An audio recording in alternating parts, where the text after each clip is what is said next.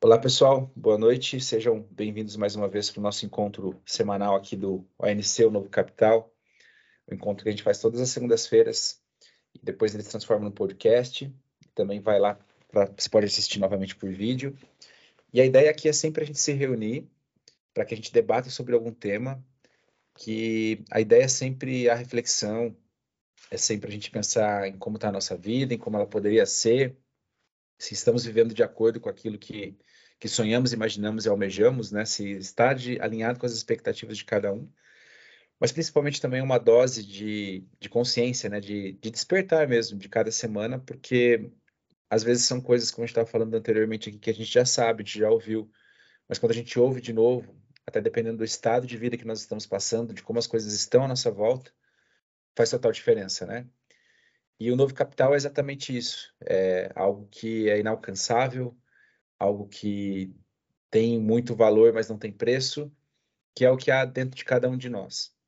Então, sou professor de inteligência espiritual, conduzo a trackers aí em umas aventuras, umas loucuras, e a união dessas duas coisas permitiu ter uma visão de vida diferenciada e principalmente, principalmente também ver as pessoas assim é, desabrocharem, vamos dizer assim, todo o seu potencial na minha frente. E isso é uma experiência que cada vez é mais rica, mais assim fantástica e eu agradeço sempre. Então, na semana anterior, nós falamos um pouco sobre a questão da, das nossas, da, dos oito caminhos, né? Que exatamente eram preceitos que foram deixados aí, a gente abordou um pouco dessa questão da, dessa linha de sabedoria do budismo, para que a gente pudesse entender que o sofrimento existe, ele é real, né? É, todo, e, e, é bacana entender quando a gente passa ali, e a gente daí foi abordando durante a semana em algumas postagens lá no meu perfil, que eu acho que o que é mais bacana quando a gente fala sobre sofrimentos nessa visão é que nós percebemos que todas as pessoas estão passando pela mesma coisa, né? Então, não é uma predileção ou alguma coisa especial que acontece só comigo com o outro, não. Pode dar essa ideia porque cada um está vivendo um sofrimento diferente, cada um está num momento de despertar diferente, de consciência diferente, né? Mas a, a, a, a reflexão de hoje que eu queria trazer para a gente é exatamente baseada em o que aconteceu antes, né? De a gente ter aquelas quatro verdades, de ter aqueles oito caminhos para se seguir. Eu não sei se vocês já ouviram uma história de como. Porque é, Siddhartha, né, que é era um príncipe, ele era um príncipe muito rico. O rei, de, né, o pai dele, que era o rei, era um rei que tinha um grande domínio. E, ou seja, como é que vira é, aquele cara que era um jovem, um rei, que era um príncipe, que ia ter toda a riqueza, que tinha tudo, de repente se tornou no Buda, né? E, e se tornou esse referencial até hoje para a gente de uma vida mais tranquila, com menos sofrimento e com mais tranquilidade, né? Com mais plenitude. Então a história conta que o príncipe Siddhartha ele vivia realmente num castelo luxuosíssimo. Ele parece que o pai dele tinha muitos castelos e escolheu o melhor para que eles morassem. Então ele era também casado, já tinha filhos só que eh, a mãe dele morreu logo no nascimento dele. Então, quem criou ele foi uma das tias. E o pai dele, a partir daquele momento de sofrimento, da morte da mãe dele, o que, que ele resolveu fazer? Ele colocou Siddhartha nesse castelo e Siddhartha nunca, assim, teve contato com o que era sofrimento até então. Ele sempre foi criado numa bolha, numa esfera, separada de todos os outros seres humanos. Então ele não conhecia coisas básicas do ser humano tudo que ele via era muito assim enfeitado, era muito bonito, era muito fake. Né? Era, seria assim mais ou menos como um show de Truman, para quem já assistiu o filme, né? Então, quer dizer, ele vivia somente o script do que estava dentro do castelo. Então, as pessoas eram bonitas, tudo funcionava muito bem, tudo era perfeito dentro da, da onde ele estava, né? Só que ele percebia que para fora dos muros tinha alguma coisa. E um dia ele pede para visitar, o, né, além ali dos muros, visitar o que tinha lá fora, e o rei não concorda. Ele começa a perceber que e lembra, né? Tudo que aquilo que a gente deseja, principalmente a gente não tem, parece que cresce dentro da gente, né? A gente viu e abordou isso também nos nossos outros encontros. E assim foi com ele também. Ele teve essa necessidade. E diz a história que a primeira vez que então se permitiu que ele saísse, se foi feita assim uma maquiagem na cidade, vamos dizer, né? Tiraram as pessoas que não deveriam estar nas ruas e tudo mais, aquela coisa feliz. E ele passou, mas ele percebeu no meio da multidão alguma coisa errada. E tempos depois, ele, junto com um amigo dele, que era o cocheiro dele, que era o melhor amigo dele na época, ele foge do castelo. E aí ele tem um confronto com a realidade, né? com o que era de verdade. Em um desses lugares, quando ele está caminhando, ele começa a ver as pessoas não tão mais bonitas, ele começa a escutar choro, ele começa a escutar várias coisas. E aí, então, ele tem o encontro com o que eles chamam de quatro grandes sinais. Ele visita, então, as quatro partes da cidade. Então, ele está andando na rua e, de repente, ele vê um homem e ele percebe que ele não é tão jovial como ele era e todos eram, né? E aí ele pergunta para o amigo dele o que estava acontecendo com aquelas pessoas. E aí o amigo dele diz: Olha, ele é velho. Ele é bem velho. Então, ele só está envelhecendo. E aí Siddhartha conhece a velhice e entende que. E aí ele pergunta para o amigo dele: Mas isso acontece com todas as pessoas? Sim, isso acontece com todas as pessoas. Vai acontecer comigo, vai acontecer contigo, vai acontecer com todos. Quando a gente escuta isso, a gente já percebe então qual era o nível né, de ilusão que Siddhartha vivia dentro do reino dele, que nem mesmo a velhice ele conhecia. E aí ele continua então caminhando, e de repente ele começa a ver um homem que ele já não parece caminhar tão bem, e ele começa a tossir, ele começa então é, dar alguns gemidos, alguma coisa, e ele pergunta, né, o que que aconteceu, o que está acontecendo com esse homem, porque ele não parece bem. E aí o amigo dele fala assim, olha, ele está tossindo porque ele tem uma doença. E todos os homens sofrem doenças. Vai acontecer comigo, vai acontecer com você, acontece com todos. E então Siddhartha, nesse momento, descobre que os homens adoecem, porque até então ele nunca havia adoecido. E aí eles continuam caminhando, continuam caminhando pela cidade. Eles encontram também uma mãe chorando, e aí ele pergunta: o que está acontecendo? Por que, que isso está acontecendo? E ele fala: essa criança ela acabou de nascer. E isso é o nascimento. Todos os homens nasceram, aconteceu comigo, vai acontecer contigo, acontece com todos. E aí, enquanto ele continua, ele percebe um homem parado, imóvel. E ele pergunta, né? O que aconteceu com esse homem? E aí o amigo dele diz: esse homem está morto.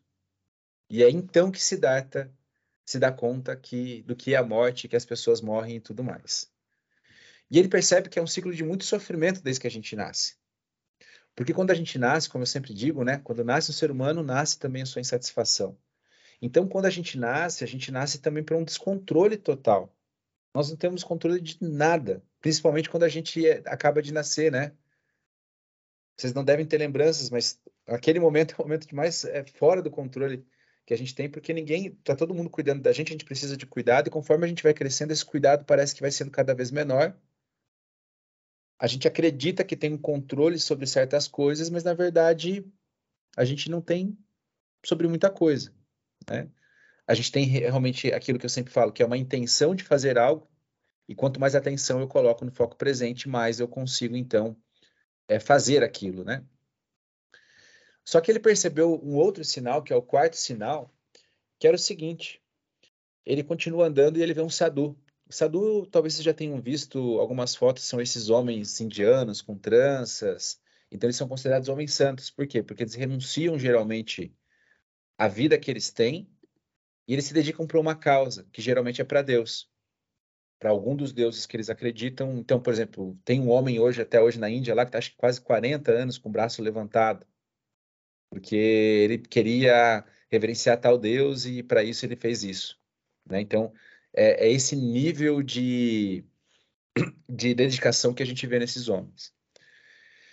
E ele percebe que esse homem ele só tem uma coisa, uma vestimenta amarela que designa que ele é um sadhu, né? que ele é um renunciante, que, que ele está ali é, venerando alguma coisa, e uma tigela para que ele peça comida. E isso é só o que ele tem, sabe? O pano da vestimenta e a tigela para pedir comida. Só que apesar de toda a falta de coisas materiais que ele percebe nesse homem, ele percebe que tem uma coisa diferente dele para os demais que ele conheceu. Os outros tinham casa, tinham bens e tudo mais, mas eles não tinham a felicidade no rosto que aqueles homens tinham, né? Que esses sadus, esses homens santos tinham. E ele começa a ficar muito assim, como que isso pode acontecer, né? E eu não sei se já compartilhei com vocês, eu já, eu já tive, graças a Deus, essa experiência de, de ser confrontado com essa felicidade das pessoas que não têm muito, mas parece que tem tudo. É, eu não sei se contei para vocês que eu estava em Jerusalém, perto do perto da igreja de Santo Sepulcro. Eu sempre fazia então esse trajeto do Muro das Lamentações, Santo Sepulcro, e o hotel que eu estava era do ladinho.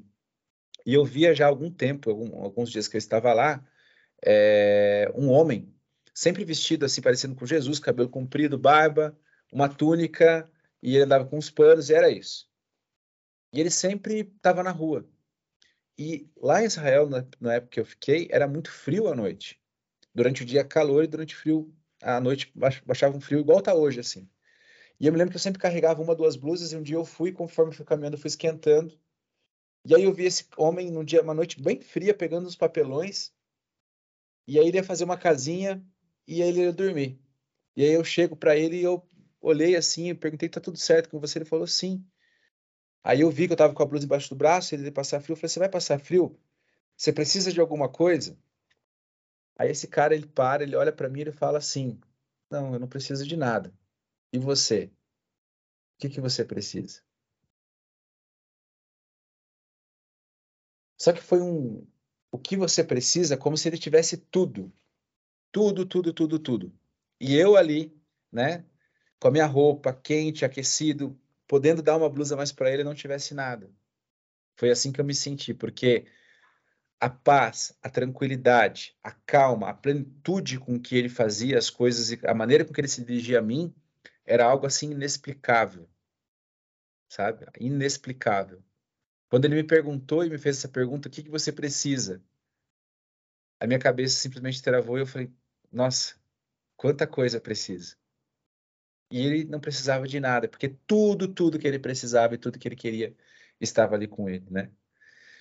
Então, é, é importante que a gente entenda isso, sabe? Às vezes as pessoas elas vão ter tudo, mas elas não vão ter saúde, elas não vão ter é, elas vão estar envelhecendo, elas vão estar morrendo, então, e tem pessoas que também vão estar passando por esse ciclo, e às vezes não tem nada material, mas tem tudo.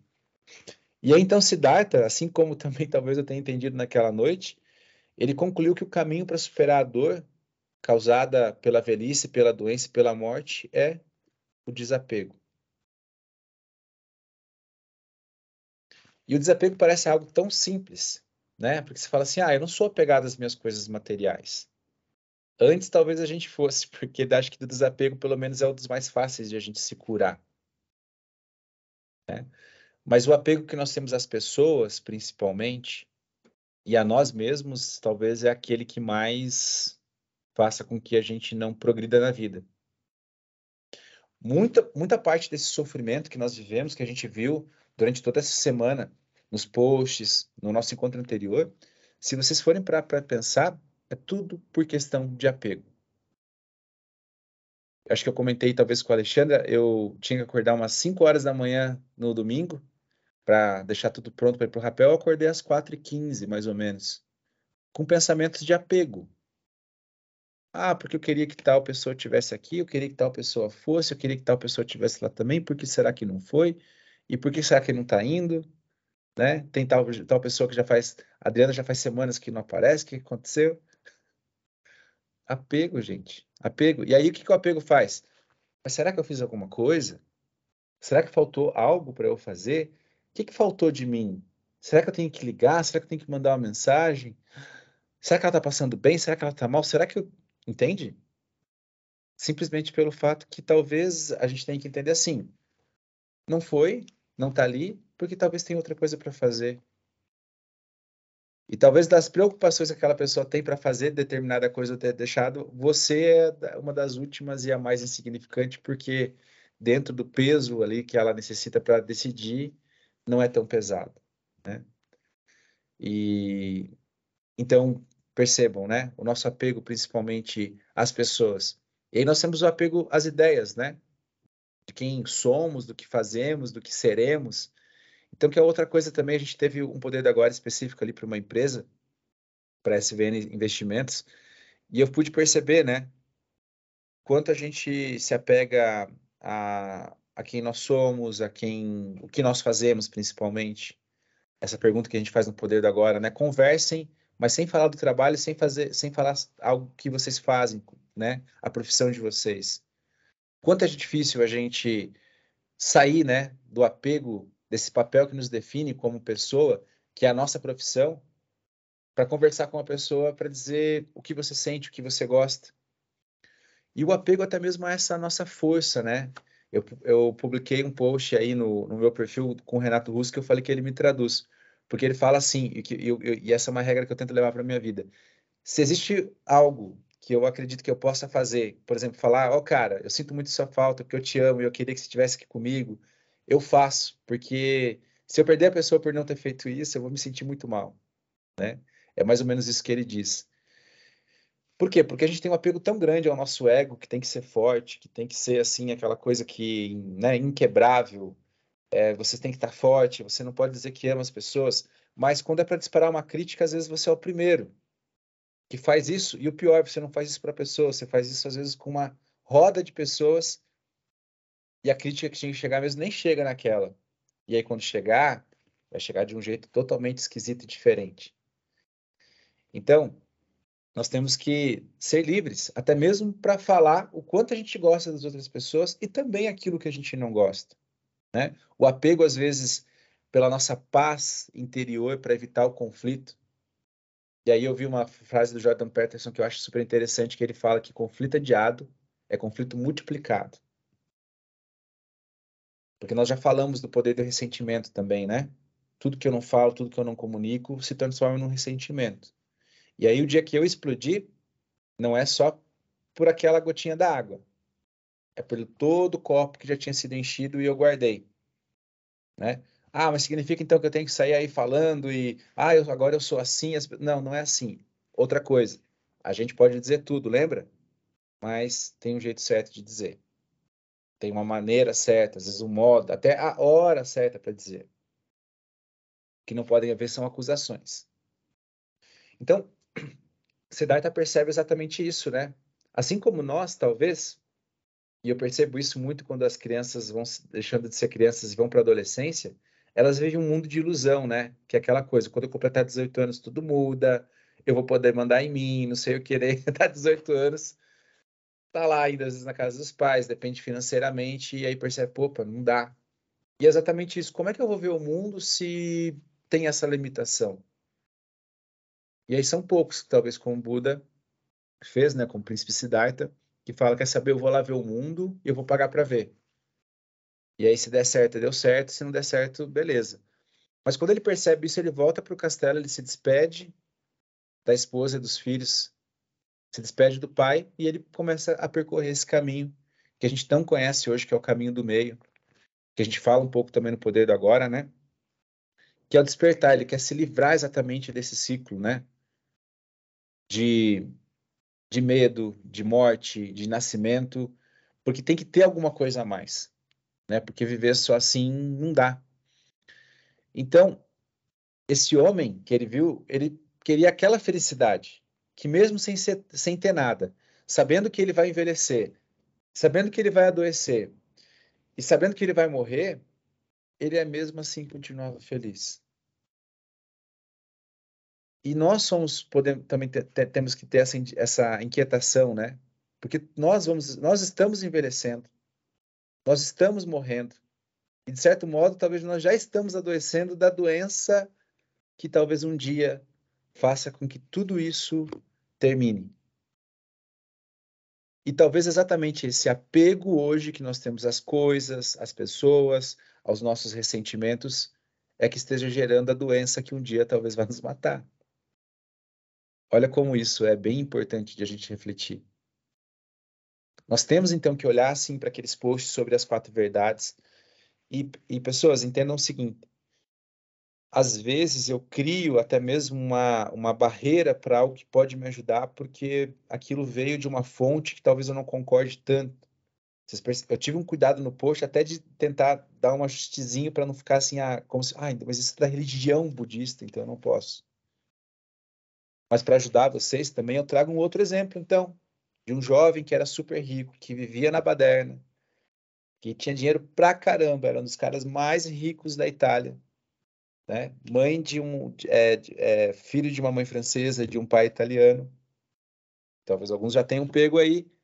Foi para a guerra, ficou como refém, pagaram o resgate dele, ele volta, volta de novo para as festas e tudo mais. Chega um momento que ele percebe que ele está vazio. E aí ele transforma o mundo a partir disso. Porque um dia ele está lá numa igrejinha chamada Porciúncula e lá ele escuta uma voz, né? Vai e reconstrói a minha igreja.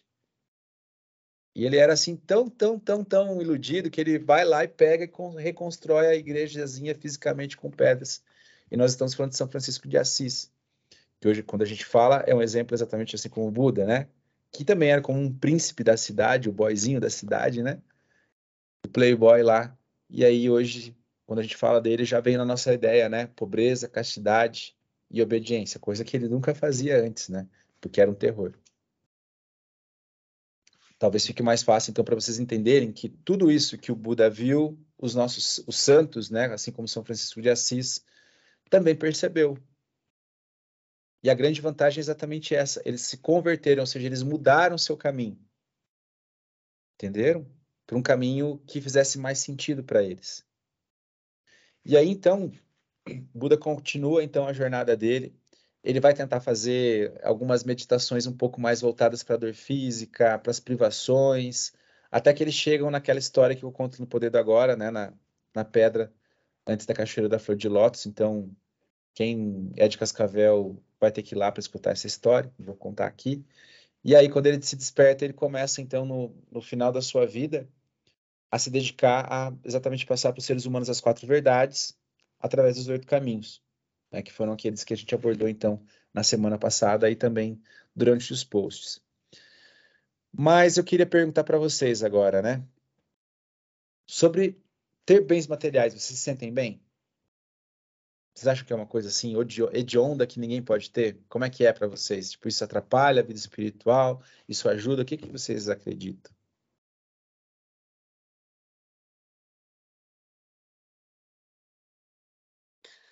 Eu acho que é importante.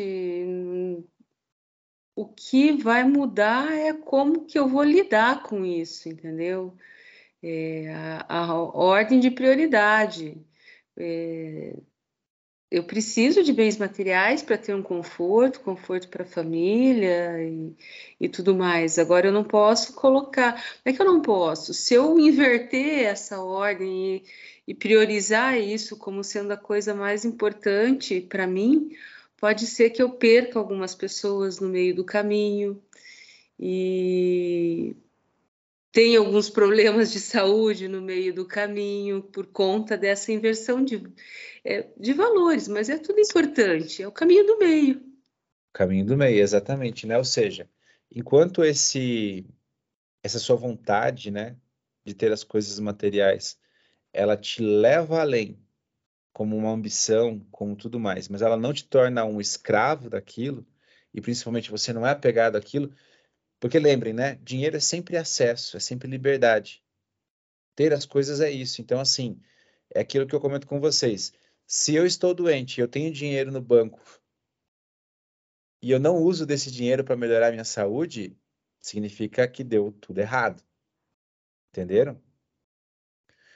Mas tem, algo, tem, tem uma coisa também pensando no que a gente faz aqui todo final de semana que é muito importante.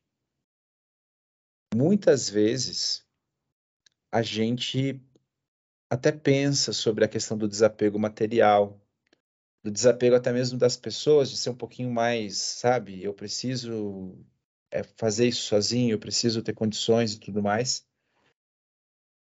Mas a gente acaba não desapegando de uma coisa que é super importante, das crenças que a gente se identifica. Porque daí você fala, porque como eu falei, é muito fácil você perceber o que é o seu apego material. É muito fácil até mesmo você perceber o que é o seu apego afetivo através de outra pessoa. Mas quanta confusão talvez eu já criei no mundo por ser apegado à ideia de quem eu sou. Vocês entendem isso? Então, eu, eu, eu, eu em algum momento da minha vida, para suportar, ou talvez para passar por algum tipo de problema, eu defino na minha cabeça que eu sou daquele modo, né? Ah, eu sou esse cara forte que, que vai para cima e vai resolver e não interessa o que acontece, e eu sou autêntico agora e eu falo tudo que vem na minha cabeça. Porque no momento eu precisei fazer isso. E aí talvez eu senti, né, que as pessoas ou me respeitaram, me deram atenção, ou eu me senti forte.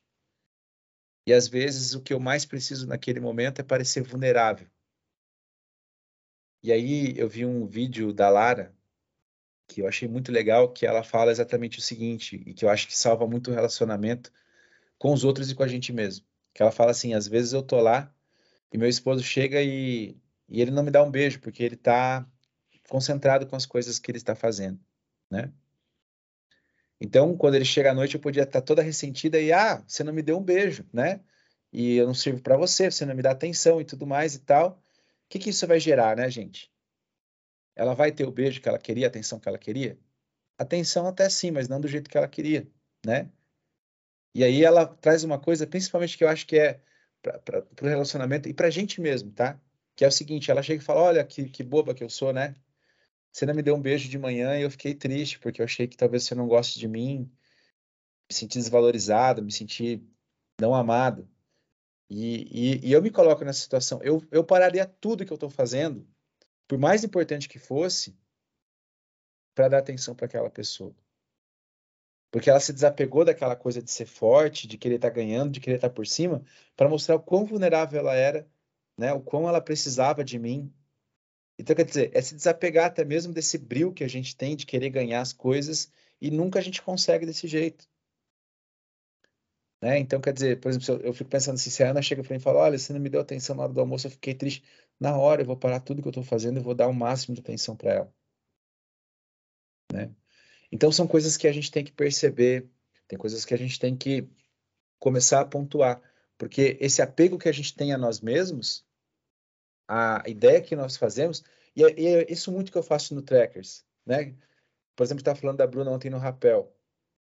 É porque, a, vamos falar fisicamente, a Bruna, né, assim, pequena, você olha para ela, né, parece que vai quebrar.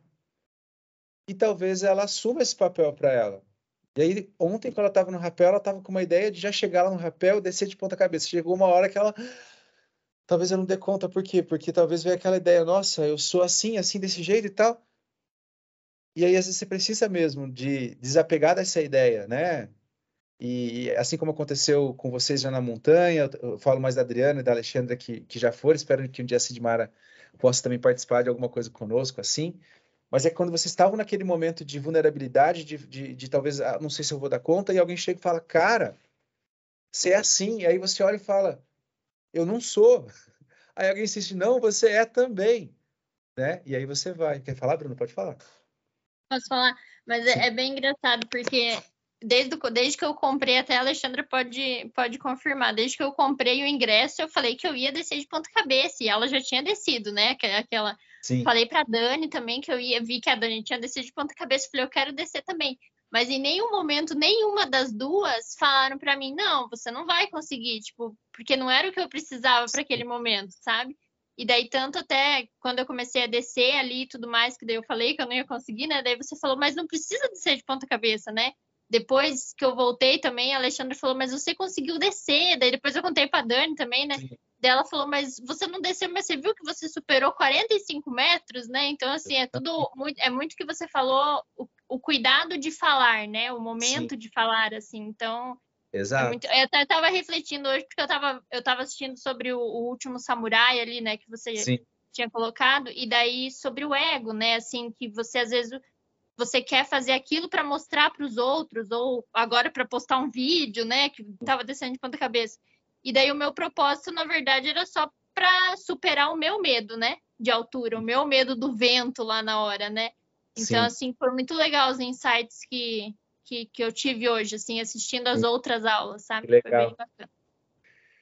Então, é isso que a gente está falando, dessa crença, né? Vamos dizer assim, usando o teu exemplo ali, você acreditou que para ser mais, talvez, aceita, para ter mais like, ter mais curtida, cara, se eu fizer isso, é fantástico. Só que a crença, o apego a essa ideia, quase faz você não conseguir fazer o básico. Então, vamos pegar esse exemplo e vamos transportar para o nosso dia a dia, para a nossa vida. Quantas coisas vocês acham que às vezes vocês querem fazer, só que daí muito mais do que fazer para vocês, que era de superar aquele medo, de passar adiante, vocês também querem fazer isso além e mostrar para os outros. E quanto enrascada, vocês já não entraram e no final deu medo, você acabou não fazendo nada. E que se tu tivesse talvez ido ali, o que já é grandioso, porque como elas bem falaram, já é uma descida muito alta, né? São 45 metros de altura. A gente está falando de uma coisa real, né? Não está falando assim de uma ideia de passar medo. Não. Você está realmente passando medo porque você está, mesmo que com toda a segurança, exposta a uma situação em que teu cérebro está dizendo que você não deveria estar aí. Né? Se tu for ver, é muito antinatural fazer isso. Tudo porque a gente tem uma crença que a gente tem que ser, né, o cara, a gente tem que ser a mulher. E a gente falava muito, a gente falou muito também na trilha que a gente fez com o pessoal da lá da, da empresa de investimentos SNB, porque eu pedi para que os homens ficassem intercalados com as mulheres, porque em alguns momentos elas iam precisar de uma ajuda física. E hoje parece assim que um homem prestar uma ajuda física, de dar a mão, de dar uma puxadinha, é, não, você está tirando empoderamento da mulher, você está é as coisas como elas são, gente. Né? A gente vai precisar, assim como tem coisas que eu vou precisar, eu preciso da Ana para pensar. E é por isso que funciona tão bem. Porque a gente é, um, é, é, é uma parceria, é um time, são coisas que se completam.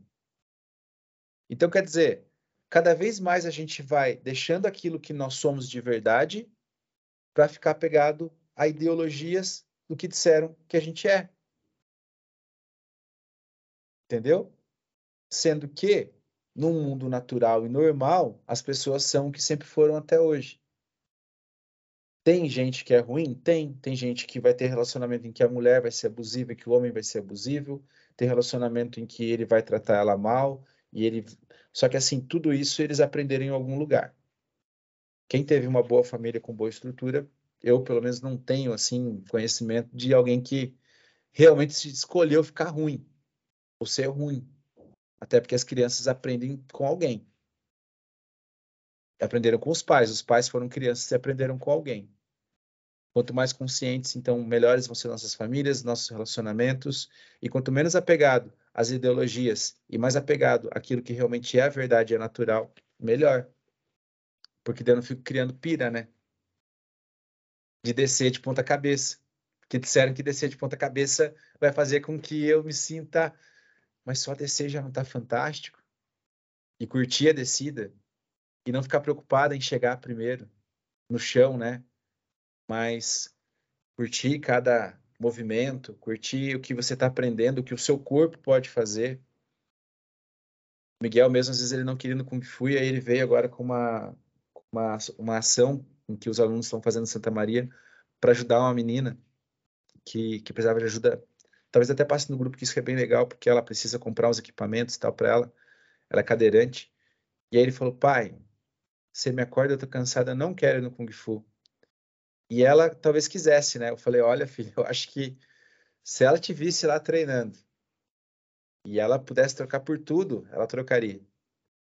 Vocês entendem? Então, assim, nós temos a possibilidade de fazer todos os dias coisas fantásticas com o nosso corpo, acordar, ter ele para né, agir, para funcionar e a gente às vezes tentando fazer o impossível, imaginável e tá tentando, a gente não faz nem o básico bem feito, aí a gente se enrola no caminho, no final dá tudo errado e a gente culpa, né, alguma coisa aí que a gente não sabe o que, é. Então, esse apego às ideias talvez seja o nosso principal problema. E até ontem a gente falava também do apego. O rapel de ontem foi fantástico para insights, né? É, a gente tem um equipamento no rapel que é uma mangueira que serve para proteger a corda das quinas de pedra. Só que ele é feito de borracha por dentro, é uma, uma mangueira de incêndio, então ela tem a parte de nylon fora e dentro tem borracha. Ou seja, se eu seguro aquilo com muita força, eu não saio do lugar. Pararam para perceber que ele não sai do lugar? E aí tem um livro chamado No Coração da, Vi da Vida da Monge Tenzi Palmo que ela fala exatamente isso, sabe? O apego é isso, é quando você segura alguma coisa e você se faz tanta força como se fosse uma corda enrolada na sua mão, que cada vez para ter para você, você puxa e ela te machuca. Ah, mas eu não vou ter mais cuidado com as coisas. Daí eu até falei esse exemplo ontem e, e teve pessoas que daí entenderam como tinham que segurar a mangueira. Essa mangueira você não tem que segurar com essa força. Você tem que segurar como se estivesse segurando um bebê. Não muda tudo daí? Porque assim, eu seguro com muito cuidado, com uma certa firmeza, mas eu não posso sufocar. Eu não posso apertar, não posso estrangular, não posso dar uma de Felícia. Dá vontade às vezes, mas eu tenho que me conter. Né? Então, tudo que nós temos na nossa vida tem que ser nessa medida, sabe? De como se eu estivesse segurando um bebê. Porque daí eu seguro com firmeza, com muito cuidado, com atenção. Eu aproveito, né? Porque eu estou ali contemplando, eu estou ali brincando, eu estou ali trocando. Só que eu não estou segurando com força. Por quê? Porque senão eu sufoco, senão eu mato, senão eu quebro. Então nós precisamos aprender, até mesmo com a gente mesmo, ter esse cuidado. Não sendo tão firme, não sendo tão também é, solto, não sendo tão sério, mas também não sendo talvez também tão descuidado. Como a gente falou e vem falando, o caminho do meio. Nós temos que encontrar um caminho de leveza. E esse caminho também parte desse princípio que a gente tem que cuidar da gente mesmo, de nós mesmos, né, cada um de si, como se estivesse segurando um bebê. Porque lembrem, né? Se eu cuido do Carlos, o Carlos cuida de mim. E assim acontece com todos vocês.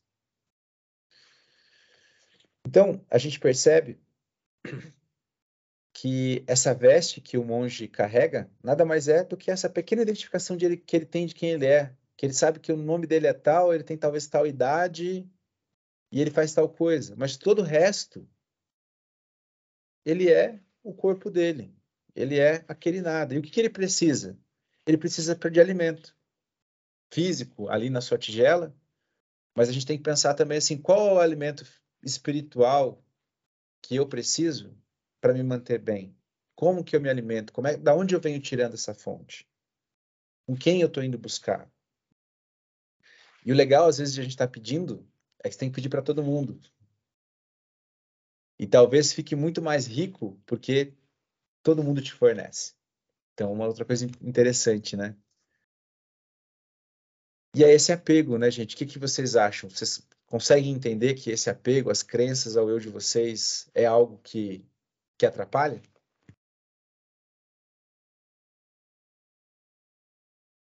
E é, né? Porque senão a gente fica sempre achando ou que a gente é muito bom ou que a gente é muito ruim. E para terminar, né? Já depois de iluminado, um homem chega para Buda e fala o seguinte: Eu quero felicidade. Talvez você já tenha ouvido isso. E aí Buda respondeu para ele assim: primeiro você retira o eu, que é o seu ego. Depois retira o quero, que é o seu desejo. E pronto. Agora você é deixado com a felicidade. Que é o que esse homem lá, que a gente falou lá no começo, esse homem também que eu tive encontro ali em Israel, já tinha. Eu já não estava, mas e vocês vão ver, eu, eu vejo também ele estava na Umabir e tem lá o seu Nelson com 80 anos. E bem, sabe, de saúde, disposto. Eu percebo assim, ele, ele, ele tava contando umas piadas pra gente, já não se preocupava se a gente ia gostar ou não. Ele, ele tá num outro momento de vida, entendeu? Porque ele já não quer mais nada, ele não é nada, ele, ele tá curtindo a vida. Mas será que a gente não consegue talvez antecipar essa curtição de vida também? Vocês entenderam? Leveza, tranquilidade, seriedade quando tem que ter seriedade, cuidado da gente mesmo, mas principalmente entender que a gente não é nada.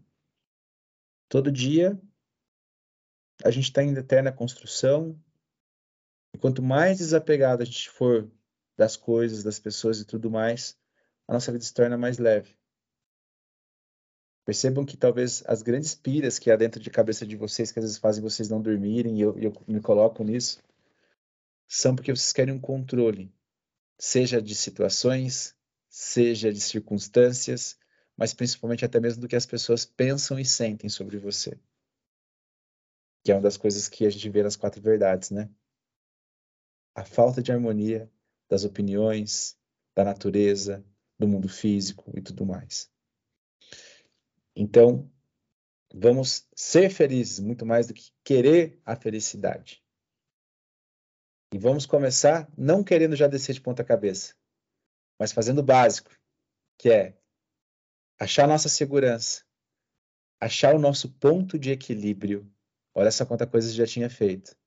Achar a maneira correta de caminhar, encontrar o caminho, contemplar, curtir, ser feliz. Só uma simples descida já nos dá tudo isso. E aí, conforme eu vou aprendendo e vou crescendo, o descer de ponta cabeça, o descer de revesguei, na transversal com duplo carpado, tudo isso vem. Mas o importante é eu curtir cada coisinha da minha vida, porque era bem isso, né? Eu quero descer de ponta cabeça, mas eu já estou sendo, já sendo muito feliz descendo e às vezes eu não percebi. Eu quero, às vezes, ter um emprego melhor, mas eu já estou tão feliz também com o emprego que eu tenho. Eu quero ganhar mais, mas eu também sou feliz com o que eu tenho agora. Eu quero ter um relacionamento, mas eu me relaciono tão bem também com as pessoas que estão à minha volta, que quando isso acontecer vai ser mágico. Entendem? E eu sei disso porque quando eu também desisti da ideia de querer ter um relacionamento perfeito, eu comecei a me relacionar com pessoas perfeitas dentro da minha concepção. E não eram só, assim, amorosamente falando, mas os meus amigos eram bons amigos.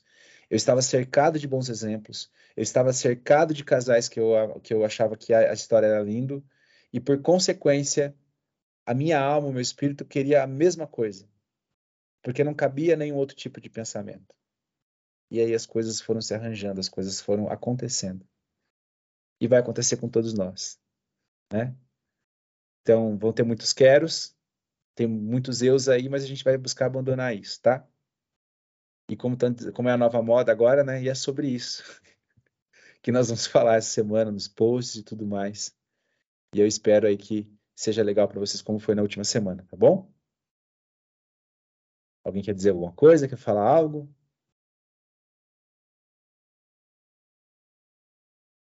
Eu nunca participei. É difícil? Escorrega?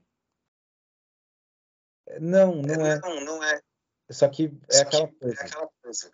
Você só vai saber só de verdade de verdade quando você for. Estiver lá. Mas a gente já tem uma prova de que é possível, que é porque a Alexandra estava lá ontem, e elas estão aqui. estão aqui. É. E bem, Bom, a Bruna tá, tá dando o maior exemplo, né? Pular de cabeça logo de uma vez, então. sim. Não, mas é Sim. muito tranquilo, tá? Assim, no, tá? Assim, ah, no quesito técnico de segurança é algo muito algo muito tranquilo.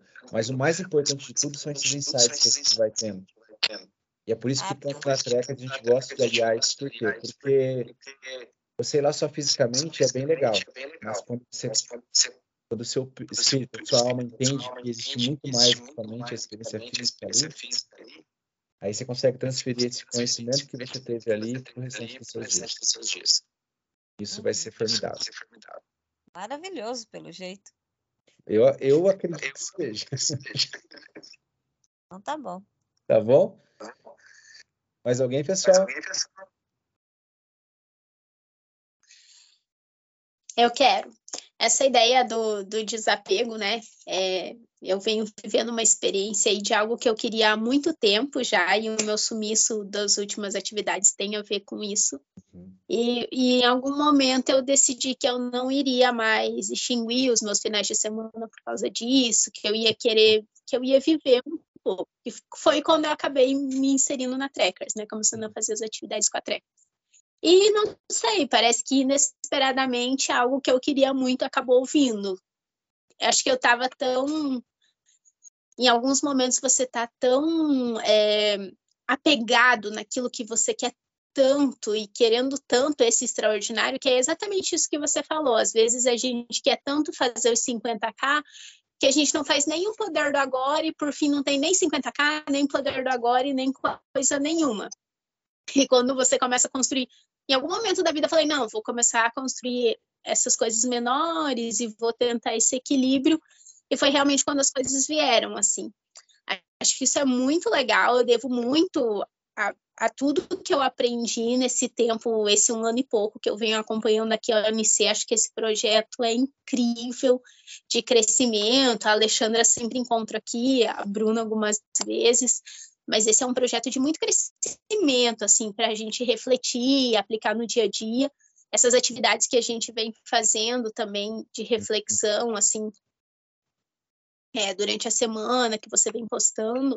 Então, Dom, eu vou aproveitar esse espaço para deixar meu agradecimento, porque o que a Trackers oferece é muito mais do que atividades, é, a natureza, é realmente um crescimento, e um crescimento que faz com que a gente se redescubra enquanto pessoa e também a importância dos nossos projetos. Então, não é só sobre desapegar de pessoas e desapegar dos bens, não deixar a, aqueles bens que a gente quer, não fazer com que a gente trabalhe pelos bens, mas que os bens possam trabalhar pela gente, né? Não Sim. existe nada de errado você querer coisas e ter coisas, tá tudo bem, mas você não pode entregar a sua vida em troca delas. Então, eu sou muito grata a Trekkers por tudo isso. Eu espero que eu consiga casar os dois projetos e me manter sempre presente, sempre aprendendo com vocês. Muito obrigada. Vai dar certo, tá bom? Vai dar certo. Ah, gente, muito obrigado, tá? É, eu, é aquilo que eu falo do ego.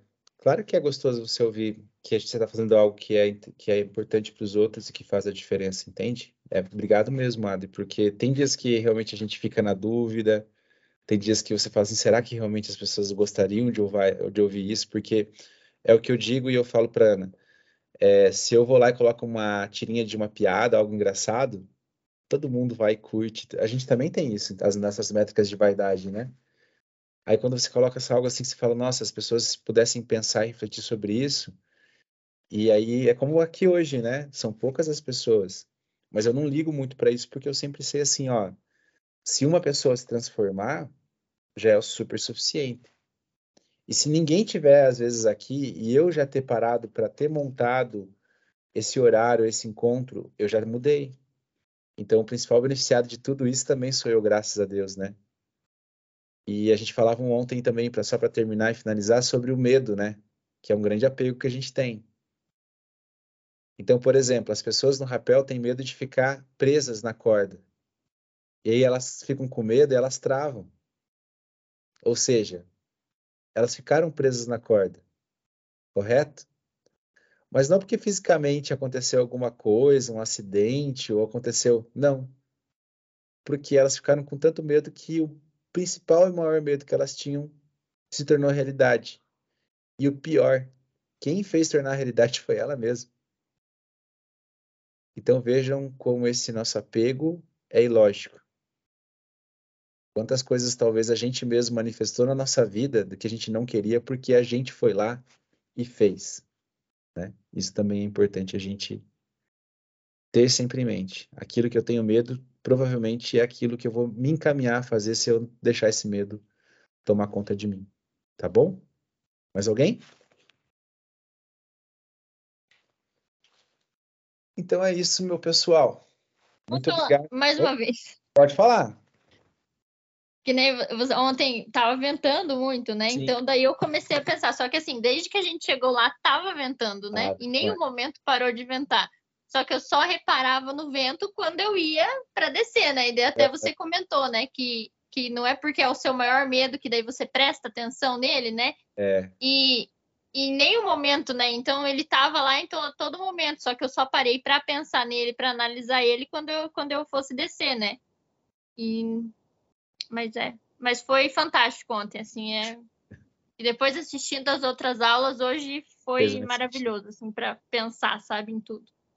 E as pessoas perguntam às vezes por que, que a gente gosta de fazer isso às vezes, né? Elas conhecem o quanto de terapia que a gente também economiza aí, porque são algumas sessões para chegar num insight assim que você, ah, olha só, né? Então é muito legal.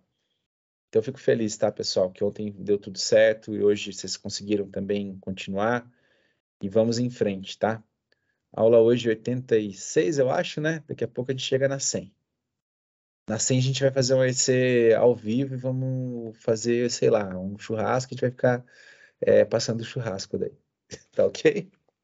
Valeu, gente. Até mais, tá? Grande abraço a todos. Boa noite. Até.